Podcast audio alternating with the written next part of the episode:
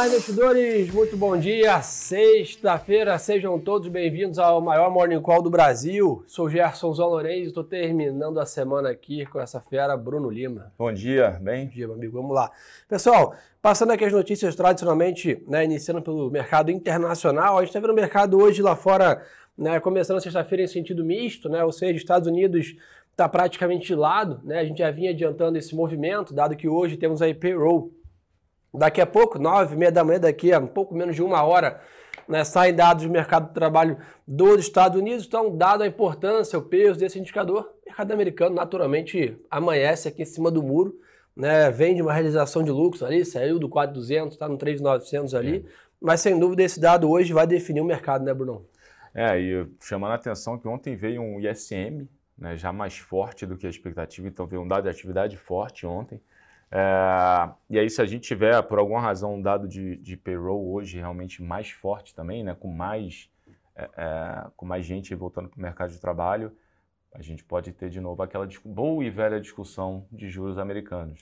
Que é exatamente o que tem mandado no mercado né, de risco atualmente, é realmente essa questão toda né, do nível, né, da intensidade e do tamanho do ciclo aí de juros né, que o Banco Central americano deve entregar aí até o final do ano. Então, o payroll sem dúvida, junto com o PCI, aí são dois indicadores que o Banco Central americano, Fed, olha né, de perto. Então, o mercado hoje vai ficar atento. Estimativa da Bloomberg aponta uma criação de 298 mil novas vagas em agosto, ou seja, né, um dado muito acima desse número. Vai mostrar uma economia americana extremamente aquecida. Isso vai basicamente prescrever mais juros né, pelo Banco Central americano seria ruim para o mercado né, de ações. Se a gente tiver um número em linha né, ou abaixo dessa estimativa, pode sinalizar ali que o mercado de trabalho americano começa a dar né, sinais ali de estar tá reduzindo esse aquecimento e aí poderia ser bom para o mercado de equities. Então fiquem atentos, o mercado vai definir o seu lado aí nove e meia da manhã. E Bruno, vai lembrar um ponto importante, tá? Segunda-feira é feriado nos Estados Unidos, Labor Day. Dia então, ou seja, né, não temos pregão nos Estados Unidos segunda-feira. Então, hoje pode ser um dia de mais voo lá fora dado, né, o pregão fechado lá na segunda-feira. E, além disso, na próxima semana já tem decisão de política monetária do Banco Central Europeu, que é um outro Banco Central que também está em holofote e também está no corner, como a gente chama ali. Né, o mercado pressionando o lado da inflação. Vem 75, não vem? Acho que essa é a grande dúvida, né? É, hoje o cenário base aparentemente é, é, é o 7.5. É, agora, assim, tem outras discussões que estão de fato gerando é, um desconforto do mercado em relação à Europa. A gente tem sido aqui também meio né, é, disco arranhado, né, falando uhum. sobre a questão de Europa, recessão e, bom, você está realmente com uma, uma, perspectiva de juros mais altos também por lá. É, só que lembrando, você tem, a Europa ela é um, somatório de vários países com economias e, enfim, bem, é, distintas. bem distintas. Então, você tem a Itália hoje, que está com um custo de dívida já na, né, na ponta, da, níveis maiores que 2008. Então, o yield na Itália está muito maior. Então, isso é, um, isso é uma, uma, um problema se você realmente tiver que continuar aumentando, né, começar uma trajetória de juros na Europa e, de repente, você fazer um duplo mergulho no ambiente de recessão. Então, um grande ponto para ficar de olho. Boa. E continuando com vocês aqui o giro do mundo, tá? Então, como eu já adiantei, o S&P aí tá praticamente lado, né? O Eurostock sobe 0,60, então a Europa tá mais positiva na média. É, hoje o dólar perde um pouquinho de força, força desde Y 0,2 de queda. O que chama a atenção, renda fixa americana 3,25 de 10 anos, né? Então, o título de 10 anos americano aqui é Treasury acima de 3,25, né? Ou seja, mostrando essa aversão, né? Ou seja, essa demanda por mais né, renda fixa e taxa de juros nos Estados Unidos. Burdão, nosso petróleo se recupera, 2,2 de alta aqui hoje, petróleo, WTI 89 dólares, Brent ali flertando com os 100. O mercado depois de um dia de muita vol ontem está se recuperando. Chama atenção, Bruno, o seguinte, petróleo ontem chegou a cair mais de 3 e a Petro em alta. Petro em alta, impressionante, cara. Impressionante. Ontem foi realmente um negócio. Agora, mas, mas dito isso também, acho que o mercado é, tentando separar um pouco da discussão do joio do trigo, né? O, o mercado de petróleo, eu estava lendo sobre isso ontem, tava com, o contrato futuro estava com pouca liquidez nos últimos dois dias. É um contrato que mais ou menos negociava, sei lá, um milhão de contratos dia, alguma coisa por aí. Ontem fez 260 mil. É, então, assim, também foram, foram dias de pouco volume. Entendi.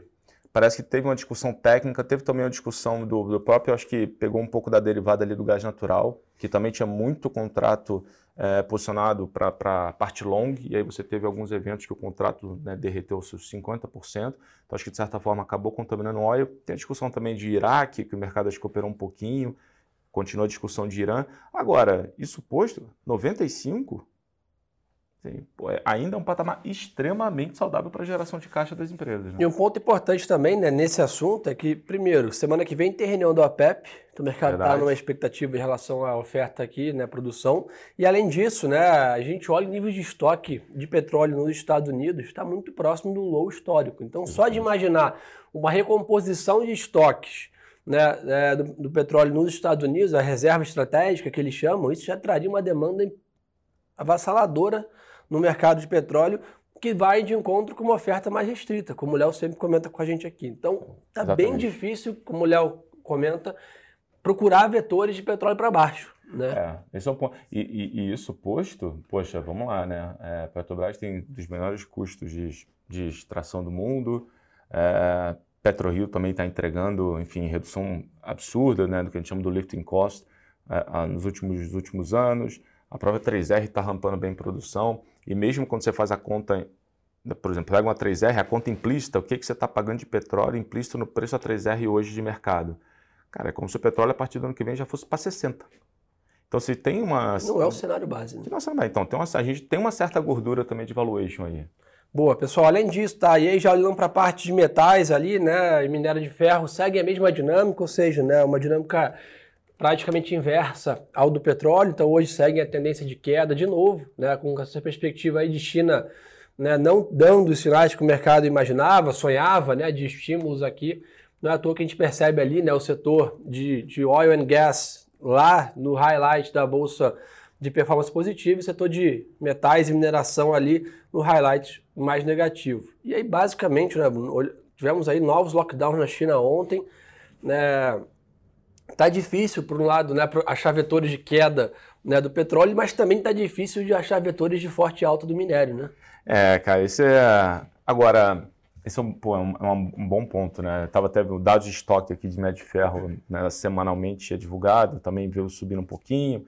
É, agora, com tudo isso que está acontecendo, Aí a gente pode olhar no copo um pouco mais né, meio cheio da história, tá 96, 97. Vale 60 pratas. E vale 60 pratas. Já até pegando aqui depois o. Sabe, alguém perguntou até sobre Vale aqui, foi o Furtado. Enfim, já aproveita e a gente fala aqui.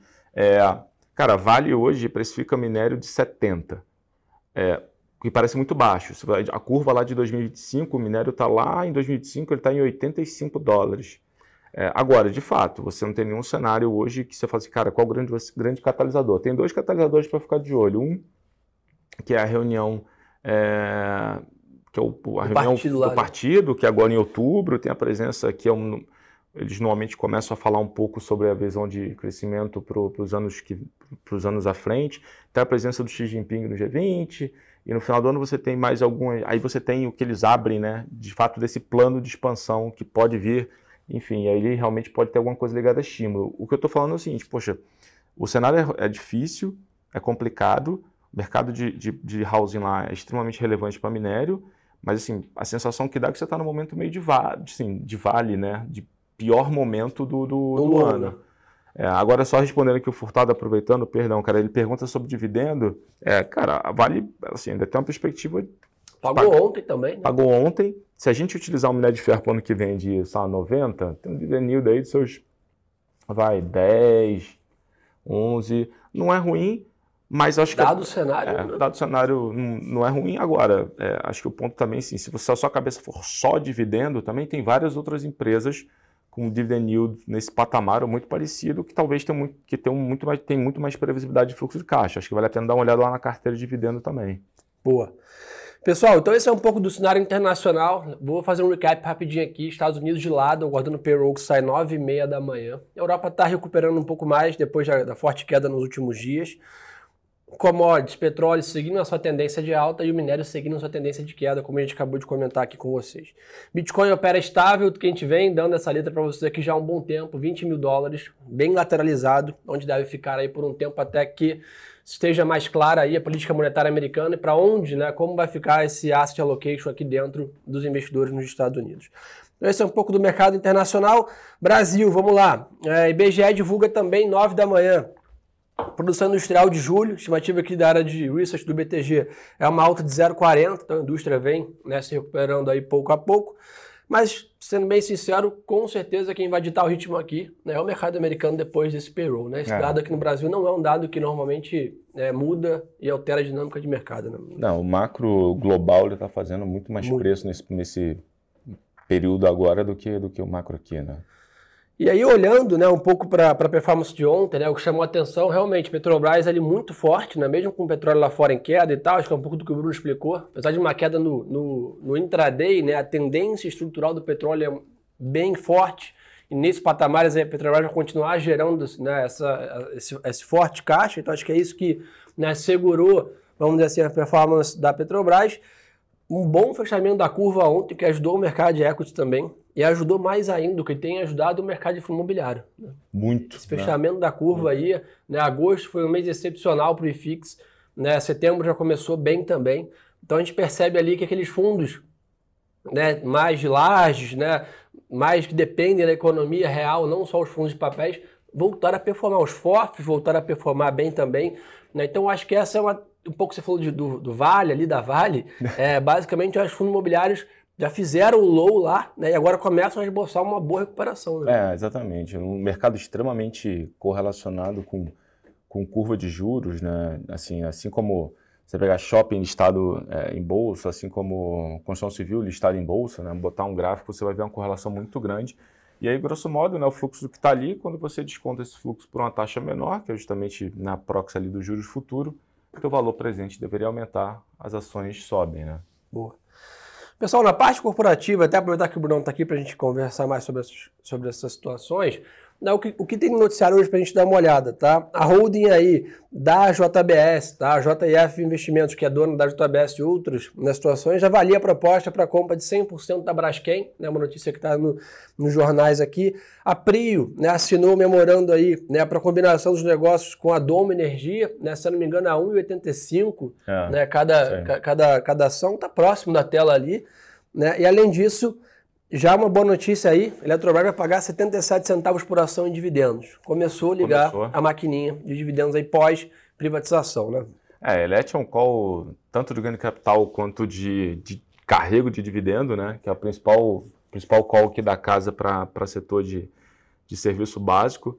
Uh, sobre a questão da Prio, tem uma. Nosso, nosso ponto aqui é que você tem muito prejuízo acumulado dentro da Domo, e isso é valor presente é, tem um valor interessante para. Se não me engano, são 20 bi de prejuízo que vão gerar 7 bi de créditos tributários. É, então tem um. A, grandes números é isso. Isso tem valor, né? Então, assim, agora, em termos de produção, óbvio, né, melhora um pouco, agora é um deal como um todo não tão relevante assim para PetroRio, mas normalmente ele, poxa, obviamente positivo. Ah, e por fim, a questão da, da, da JF, né? Ela, vai estar tá valendo a nova proposta, ela chegou ali atrás. É, está pensando em, enfim, agora tem que ver exatamente qual, como é que vai ser essa estrutura. Uh, não pega, não, não tem a ver com JBS, né? Acho que é, é a holding, então é a holding pode se financiar é, de várias formas, mas é interessante como a holding né, da JTIF ela está é, trabalhando em vários segmentos do mercado.